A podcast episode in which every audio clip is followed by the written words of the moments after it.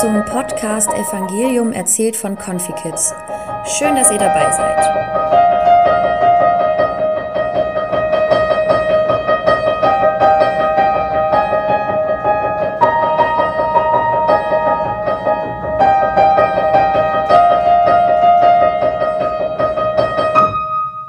Heute hört ihr die Sturmstillung. Dann stieg Jesus in das Boot und fuhr mit seinen Jüngern weg.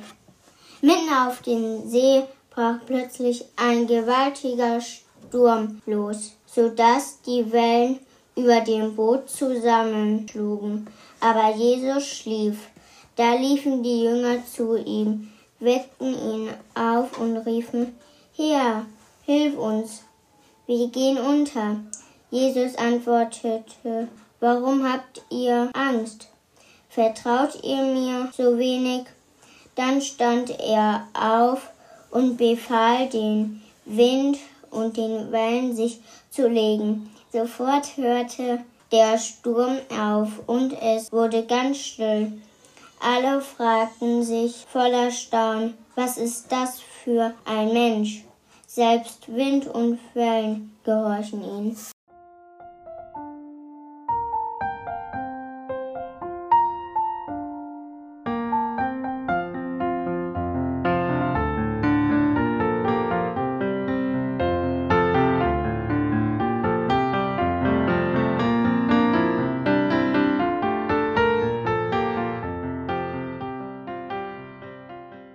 Auf vieles musste in letzter Zeit verzichtet werden.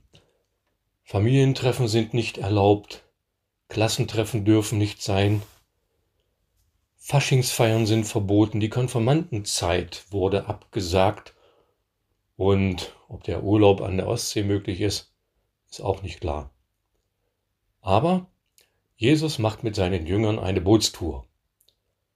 Das muss für all die, die sich so strikt an die Regeln halten, unverständlich sein. Denn es erinnert an die vielen Zusammenkünfte, die doch stattfinden, trotz deutlicher Voraussagen und Warnungen. Das darf doch wohl nicht wahr sein. Doch, sage ich. Denn bei genauer Betrachtung fällt auf, es ist ein Familienausflug. Ein Ausflug der auch uns allen möglich ist. Und dafür ist der Aufwand gar nicht so groß. Feste Schuhe und entsprechende Kleidung ist schon alles. Das Wetter passt und lockt in die Natur. Was lässt sich da nicht alles entdecken? Der Schnee zieht sie zurück, Winterlinge und Schneeglöckchen sind zu entdecken. Das Eis auf dem Fluss nebenan ist weg. Mir fallen nach Verse aus Goethes Osterspaziergang ein. Vom Eise befreit sind Strom und Bäche. Natürlich, es ist nicht das, was wir uns vorgestellt haben. Die Ideen für die freien Tage waren großräumiger, aber auch das macht schon mal froh. Wie steht es denn noch im Osterspaziergang? Zufrieden jauchzet groß und klein. Hier bin ich Mensch, hier darf ich sein. Denn eines ist klar. Ein anderes Verhalten wird nicht folgenlos bleiben. Die Folgen sind bekannt. Ich wünsche mir manchmal, dass einige Menschen das sehen, was ich täglich in meinem Dienst im Krankenhaus sehe. Ich begegne Menschen, die schwer krank sind, nicht nur alte. Menschen, die möglicherweise noch lange Zeit mit Folgen ihrer Corona-Infektion leben müssen. Da erst wird klar, was helfen kann. So ist es meiner Ansicht nach in diesem buchstäblich hin und her unserer Zeiten die Einsicht, dass alle nun mal in einem Boot sitzen. Da ist nicht nur die Gewissheit, dass Verlässlichkeit aufeinander dazu führen kann, Regeln anzuerkennen und einzuhalten, damit alle möglichst unbeschadet durch die turbulenten Zeiten kommen. Da ist auch die Gewissheit, dass nicht nur die, die am lautesten sich bemerkbar machen, was zu sagen haben. Da ist vor allem die Gewissheit, dass wir Menschen uns immer wieder in vollem Vertrauen auf Gottes Wort und sein Handeln verlassen können. Vielleicht klappt es ja dann doch noch mit dem Osterurlaub an der See.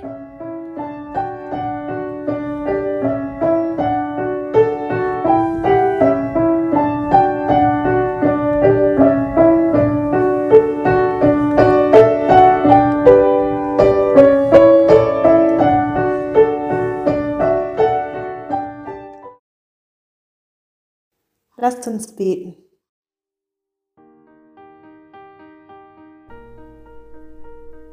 Gott, es gibt im Moment so viel, was wir nicht dürfen.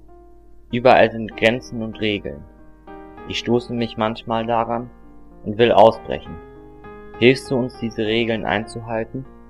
Und auch wenn es uns oft schwer fällt und wir es vermissen, mit Freundinnen und Freunden zusammen zu sein? Gott, wir danken dir für das Grün es wird Frühling und Blumen fangen an zu blühen. Gott, wir bitten dich für alle, denen zu Hause die Decke auf den Kopf fällt. Zeig ihnen die kleinen Wunder in der Natur, die wir jetzt wieder beobachten können. Das sind Zeichen dafür, dass nicht alles still steht, sondern unsere Erde lebt. Gott, wir bitten dich, sei auch du da, wenn Frust, Ärger über Ungerechtigkeit und Hoffnungslosigkeit sich breit machen und schenk uns Vertrauen und neue Hoffnung.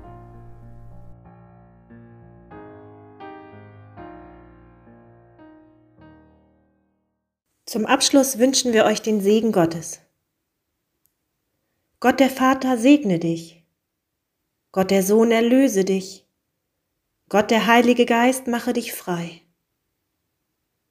Sei gesegnet und geh deinen Weg in Frieden. Amen.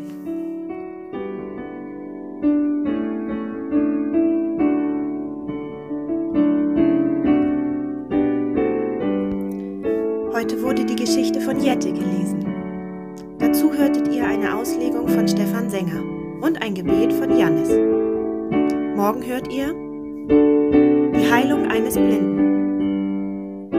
Schaltet wieder ein und seid dabei, wenn es heißt Evangelium erzählt von Confikids. Bis morgen!